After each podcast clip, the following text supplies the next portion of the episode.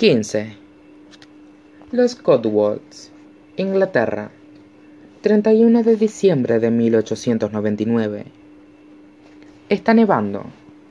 No es que haya una fina capa de escarcha, ni que estén cayendo unos pocos e insignificantes copos, sino que el suelo se encuentra cubierto por un manto blanco. Adi está acurrucada en la ventana de la pequeña cabaña, con el fuego encendido a sus espaldas y un libro abierto sobre la rodilla mientras contempla caer el cielo. Ha celebrado el inicio de Año Nuevo de muchas maneras. Se ha encaramado a los tejados de Londres con una botella de champán y recorrido los caminos empedrados de Edimburgo, antorcha en mano. Ha bailado en los salones de París y visto cómo los fuegos artificiales tornaban blanco el cielo de Ámsterdam. Ha besado a desconocidos y ha entornado canciones sobre amigos a los que nunca conocerá ha acabado el año a lo grande y entre susurros. Pero esta noche se conforma con sentarse y ver cómo el mundo se viste de blanco al otro lado de la ventana, con la nieve ocultando cada línea y curva del paisaje. La cabaña no es suya, desde luego, no exactamente. Se la ha encontrado más o menos intacta, pues es un lugar abandonado o simplemente olvidado. Los muebles estaban desgastados y los armarios casi vacíos pero ha tenido unos cuantos meses para hacer la suya, para recoger madera de la arboleda al otro lado del campo, para encargarse del jardín silvestre y robar aquello que no podía cultivar. No hay más que un lugar donde descansar sus huesos. Afuera, la tormenta ha amainado. La nieve yace plácidamente en el suelo, tan suave y limpia como el papel en blanco. Tal vez sea eso lo que la impulsa a ponerse de pie se ajusta la capa alrededor de los hombros y sale al exterior, donde las botas se le hunden de inmediato en la nieve. Está ligera, igual que una capa de azúcar, y le permite degustar el sabor del invierno. Una vez, cuando tenía cinco o seis años, nevó en Billon. Fue una imagen insólita, y un manto pálido de varios centímetros de profundidad lo cubrió todo. En cuestión de horas, la nieve quedó arruinada por los carros y los caballos y la gente yendo de un lado a otro. Pero Adi encontró una pequeña extensión blanca intacta. Se dirigió hasta allí, apresuradamente, dejando un rastro de huellas tras ella. Pasó las manos desnudas por los pliegos congelados y dejó la marca de sus dedos. Destrozó cada centímetro del lienzo. Y cuando acabó, contempló el campo a su alrededor y lamentó que ya no quedara más nieve virgen. Al día siguiente, la escarcha se quebró, el hielo se derritió, y fue la última vez que jugó en la nieve. Hasta ahora. Ahora, sus pisadas hacen crujir la nieve inmaculada, que se eleva en su paso. Ahora, al pasar los dedos por las suaves colinas, la superficie se alisa tras su roce. Ahora, juega en los campos sin dejar alguna huella. El mundo permanece intacto, y por una vez se siente agradecida. Adi da vueltas y más vueltas, y baila sin acompañante sobre la nieve, riendo por la extraña y sencilla magia del momento, antes de que un mal paso la hunda en una zona más profunda de lo que creía. Pierde el equilibrio y cae de bruces contra el montón blanco. La nieve se le mete dentro de la capucha, y ella suelta un jadeo ante la repentina sensación de frío en el cuello. Levanta la mirada. Ha empezado a nevar de nuevo, aunque de forma ligera, y los copos caen como estrellas fugaces. El mundo se sumerge en una especie de silencio de algodón, y si no fuera por la gélida humedad que se cuela a través de su ropa, cree que podría quedarse aquí para siempre. Decide que permanecerá en este lugar al menos por ahora. Se hunde en la nieve y deja que éste devore los bordes de su visión, hasta que no hay nada más que un marco rodeando el cielo abierto. Es una noche fría clara y llena de estrellas. Adi vuelve a tener diez años y se encuentra tendida en la hierba alta que se extiende detrás del taller de su padre, mientras sueña que está en cualquier lugar salvo en casa. Resulta llamativa la manera sinuosa en la que los sueños se hacen realidad. Pero ahora, contemplando la interminable oscuridad, no piensa en la libertad, sino en él. Y entonces él aparece.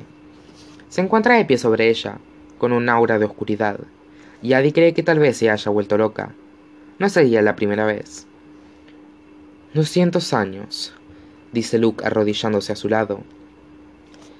y sigues comportándote como una niña. ¿Qué haces aquí? Podría hacerte la misma pregunta. Luke extiende la mano y ella se agarra a él, permitiendo que la levante de la superficie helada, y juntos regresan a la pequeña cabaña, aunque solo las huellas de Luke permanecen en la nieve.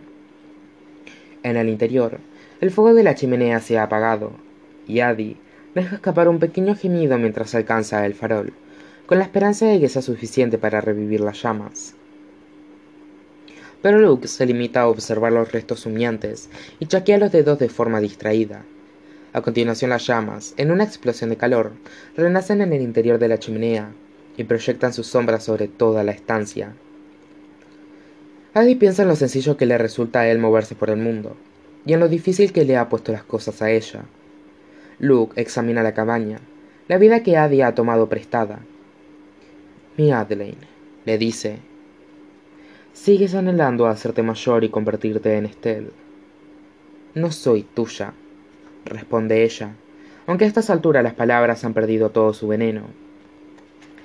Tienes el mundo entero a tu disposición, y sigues insistiendo en interpretar el papel de la bruja del bosque, de la anciana que reza a los dioses antiguos. No te he rezado, y sin embargo, aquí estás. Ella lo contempla, vestido con un abrigo de lana y una bufanda de cachemira, con el cuello totalmente abrigado, y se percata de que es la primera vez que ha visto a Luke en invierno. Le sienta tan bien como el verano. La piel clara de su rostro se ha tornado blanca como el mármol, y sus rizos negros son del color del cielo sin luna. Sus ojos verdes son tan fríos y brillantes como las estrellas, y al ver el aspecto que tiene de pie frente a la chimenea, Adi desearía poder dibujarlo. Incluso después de todo este tiempo sus dedos anhelan el carboncillo. Luke pasa una mano por la chimenea. Vi un elefante en París. Son las mismas palabras que ella le dijo a él hace tantos años. Es una respuesta de lo más extraña, llena de significados tácitos. Vi un elefante y pensé en ti. Yo estaba en París y tú no. ¿Y pensaste en mí? responde ella. Es una pregunta, aunque él no responde.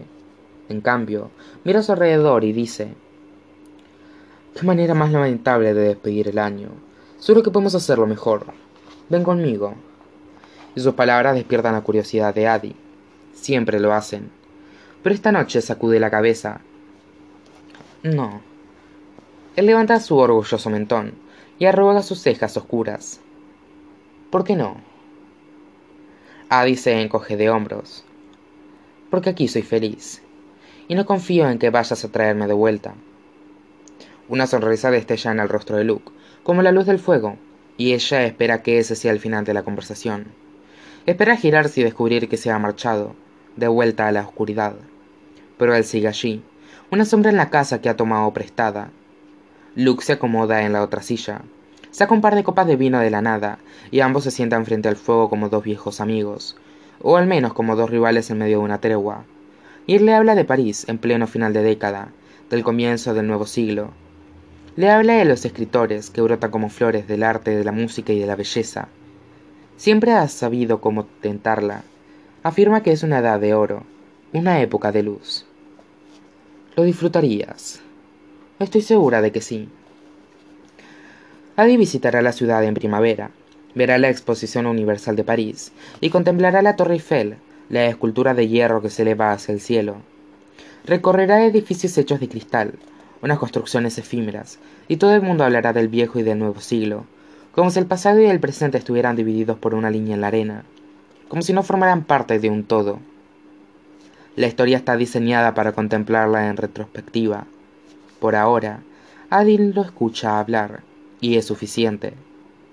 No recuerda haberse quedado dormida, pero cuando se despierta es muy temprano. La cabaña está vacía, y el fuego es poco más que brasas y tiene una manta echada sobre los hombros, y al otro lado de la ventana el mundo vuelve a ser blanco. Y Adi se preguntará si de verdad él estuvo allí.